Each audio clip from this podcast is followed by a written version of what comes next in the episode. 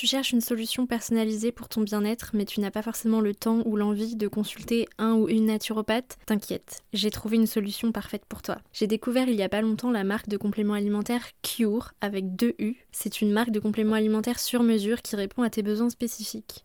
Chez Cure, ils ont compris que chaque individu est unique. C'est pourquoi ils ont développé un concept novateur qui permet de bénéficier des avantages des compléments alimentaires personnalisés sans passer par une consultation ou un accompagnement de naturopathie. Tout d'abord, il faut se rendre sur le site web et répondre à un questionnaire détaillé sur ta santé, tes habitudes alimentaires, tes objectifs de bien-être, etc. Et grâce à un algorithme, ils analysent tes réponses et ils créent une formule de compléments alimentaires adaptée à tes besoins uniques. Donc moi, j'avais sélectionné dans, ma, dans la commande que j'ai faite que j'étais fatiguée, que j'étais végane, que j'avais un petit peu des problèmes digestifs et ça m'a proposé des plantes, des compléments alimentaires que je connaissais pas comme la boswellia, le guarana, des probiotiques, du bacopa et de la L-glutamine. J'avais aussi de la B12 et du magnésium, mais j'ai pu le retirer de ma commande finale puisque je l'avais déjà par ailleurs, donc c'est super pratique.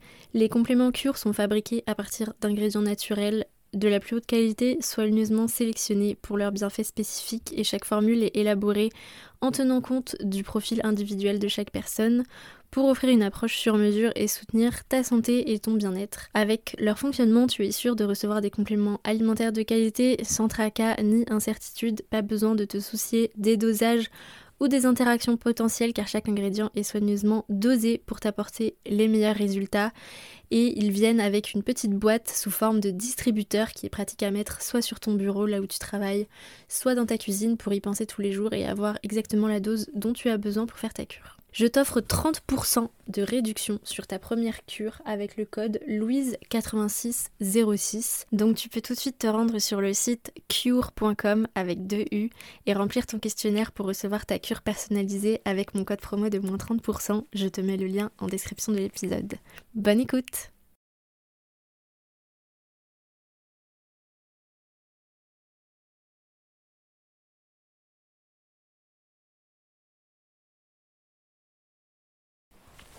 Hello tout le monde, j'espère que vous allez bien. Bienvenue dans un nouvel épisode de Croissante. Aujourd'hui, j'ai envie de vous parler de quelque chose. C'est un épisode qui va pas forcément intéresser tout le monde. Je vais pas vous donner euh, des conseils santé aujourd'hui, mais euh, j'ai vraiment besoin de vous parler d'un truc que je vais probablement un petit peu synthétiser en post sur Instagram, mais j'ai vraiment besoin de cet espace de liberté euh, du podcast pour pouvoir exprimer tout le, tout le flot de ma pensée. J'ai besoin de vous parler euh, de pourquoi je montre mon corps dans mon image sur les réseaux sociaux et euh, quelle est ma posture en tant que thérapeute, euh, en tant que spécialiste des troubles alimentaires sur cette image que je renvoie. J'ai vraiment envie de vous partager cette réflexion qui m'anime depuis plusieurs mois autour de mon image et de l'impact que les images que je publie de moi, c'est-à-dire, euh, voilà, si vous me suivez sur Instagram, je pense que vous avez aussi cette image de moi euh, d'une fille euh, qui est souvent en maillot de bain, qui est souvent dénudée, qui a un côté assez, assez sexy dans ce qu'elle dégage. voilà, je fais de la danse en talons, tout ça. Je, je publie souvent des photos de moi assez dénudées. Et en tant que naturopathe spécialisée en troubles alimentaires, c'est une question euh, sur l'impact en fait de, montrer mon corps, de d'engendrer potentiellement des, des comparaisons au sein euh, des personnes qui me suivent pour ce sujet des troubles du comportement alimentaire, donc qui souffrent de troubles du comportement alimentaire, qui ont une mauvaise image de leur corps, etc. Je me suis fait du coup toute une réflexion euh, que euh, je pense avoir un petit peu mûri et que j'ai vraiment besoin de, vous partager. Donc euh, j'ai vraiment besoin de clarifier et de, de réfléchir à qu'est-ce que je véhicule et à aligner en fait mon éthique avec mes valeurs et ce contre quoi je me bats, à savoir la société grossophobe qui est un des facteurs assez importants euh, dans l'arrivée des troubles alimentaires et de la mauvaise estime de soi euh, et de son image corporelle. Donc voilà, comme vous le savez tous, si euh, vous me suivez sur Instagram, je, vis surtout à Bali et je vis surtout bah, à moitié à poil. J'adore m'habiller de façon très dénudée. J'adore jouer avec ce côté-là dans, mon style et c'est pas rare que je publie bah, des posts sur la naturopathie en partageant du contenu, du contenu santé tout en étant ben, un peu vêtu. Et même, voilà, ça m'arrive de poster des photos de moi euh, en vacances, en maillot, juste comme ça, de temps en temps euh, aussi. Et en fait, euh, cette réflexion, je me la faisais déjà, mais il y a quelques semaines, moi, je suis tombée sur une série de stories, un espèce de débat dans la sphère TCA sur Instagram, sur euh, est-ce que en tant que thérapeute sur les troubles alimentaires, on doit ou non montrer son corps, montrer ses assiettes, montrer sa routine sportive, etc. Et j'avais l'impression que la majorité des thérapeutes, et en tout cas une en particulier que je suis, euh, était assez euh, tranchée sur ce sujet et bah, allait à l'encontre avec ce que moi je peux faire par exemple. Euh, donc c'était euh, voilà j'ai retrouvé la story euh, en question. Donc c'est une, une thérapeute une naturopathe accompagnante en troubles alimentaires aussi qui s'appelle Emeline Lecouf qui a un compte Instagram très intéressant. Si ce sujet vous intéresse je vous invite à aller la suivre. Et j'ai retrouvé sa story qu'elle avait mis à, la, à la une. Et du coup je, je, me permets de, bah, de, la, de la relire avec vous pour que vous compreniez le départ un petit peu de mon, alerte à ce sujet. Donc Emeline, elle a mis dans sa story, à titre pro, ma posture à ce sujet peut paraître radicale. J'estime que ma, ma, communauté est a priori plutôt composée de personnes ayant un rapport à l'alimentation ou au corps pas ouf et étant donné que je suis mince et blanche, tout partage d'assiette, de corps, de sport risque forcément de vous rendre inconfortable, de rendre inconfortable une partie d'entre vous et j'estime que quand on est professionnel de l'accompagnement, on est en devoir d'interroger ce qu'on véhicule, de réfléchir autour de l'éthique et des effets de nos partages publics. On n'est pas des personnes lambda, même si en accompagnement on cherche à instaurer une relation sans hiérarchie. On ne peut pas oublier qu'on a quand même un statut d'accompagnante et qu'on est vu comme tel, bref, on est responsable un minimum de nos contenus et on connaît le danger des réseaux sociaux et des représentations faussées. Donc euh, ce type de partage m'a énormément intéressée et surtout je me suis vraiment remise en, en question parce que d'un côté, euh, je suis vraiment je veux vraiment me positionner contre la grossophobie, contre la diète culture. L'hégémonie de la représentation des corps minces et normés sur les réseaux sociaux est quelque chose que je veux combattre également. Et j'ai conscience évidemment que quand on a des TCA, qu'on suit des gens qui montrent euh, leur corps, euh, bah forcément les gens vont se comparer. Donc moi, pour mon expérience de ça, j'ai toujours eu plus ou moins un bon rapport aux réseaux sociaux, dans le sens où j'avais pas l'impression de me sentir mal en regardant les réseaux sociaux, j'avais pas l'impression de me comparer, de, de. Ouais, que ça baisse mon estime de moi, mais au final, je, je me souviens quand même que par exemple, il y a 2-3 ans, je suivais euh, Emilie Ratakowski euh, sur Instagram, Emrata, et en commençant euh, TSE, en me remettant au sport, j'avais euh, j'avais vraiment pour objectif d'avoir le ventre d'Emrata, qui a clairement un creux à la place du ventre. Euh, et j'étais persuadée en fait en commençant le sport que j'allais atteindre en fait cet objectif, que j'allais avoir le même corps qu'elle, alors que c'était un objectif qui voilà, enfin ça va pas du tout avec ma morphologie et que avoir un creux à la place du ventre c'est juste malsain. Donc il y a ce côté-là où je, suis complètement d'accord que c'est hyper important euh, quand on a une communauté qui est touchée par les TCA de euh, faire attention à l'image qu'on renvoie parce que du coup c'est contre-intuitif en fait forcément.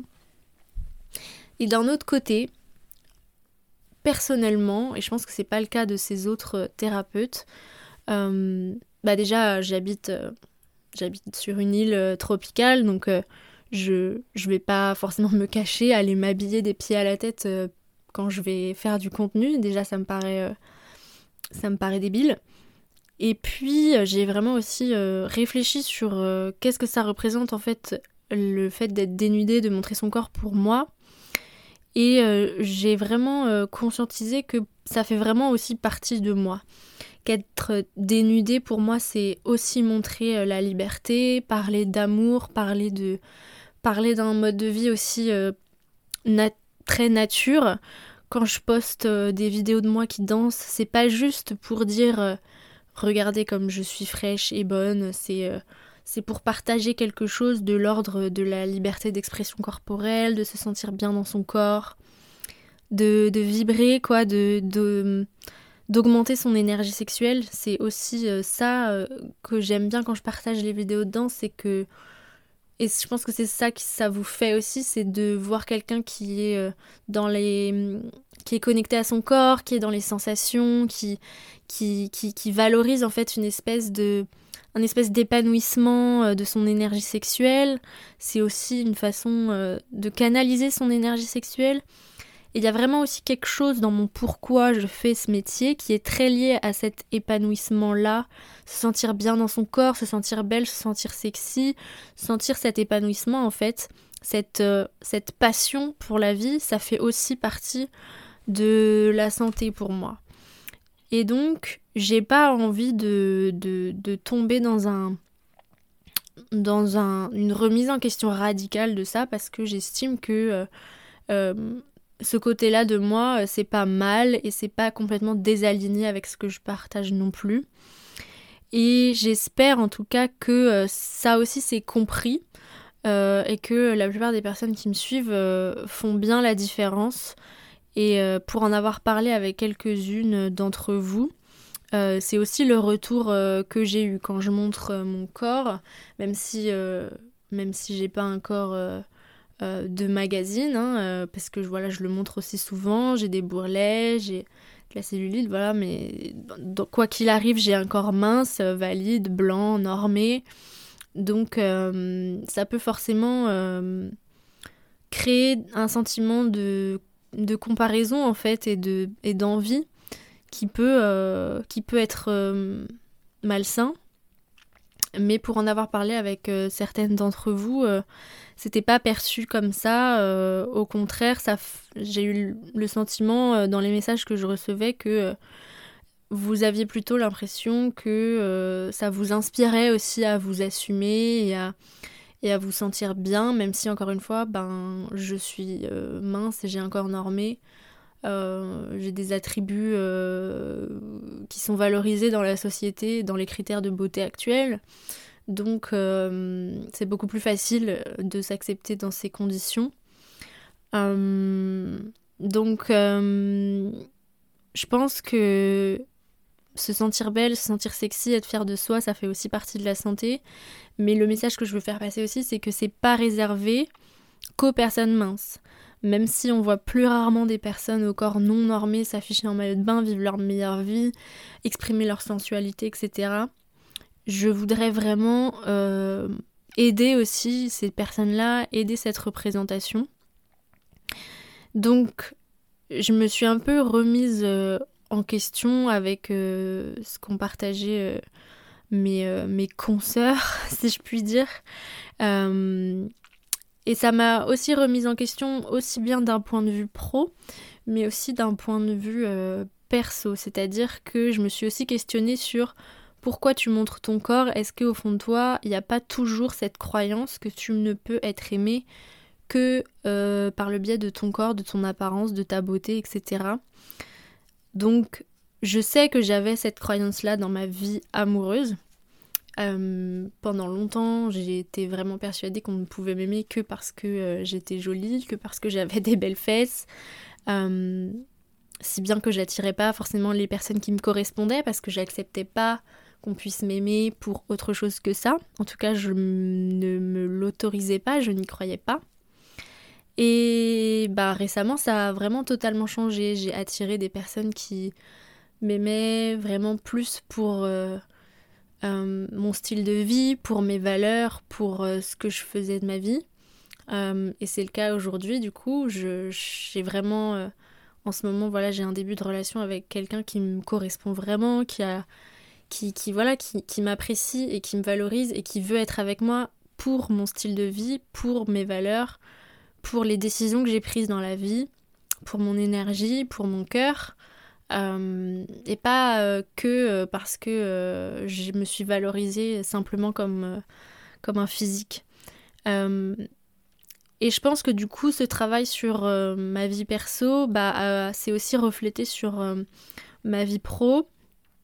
Et je pense que je, je suis prête aussi à ce qu'il y ait cette dualité, à d'un côté en fait montrer mes compétences, montrer toute la valeur ajoutée que je peux apporter au monde, euh, sans que ce soit euh, complètement corrélé à simplement mon corps.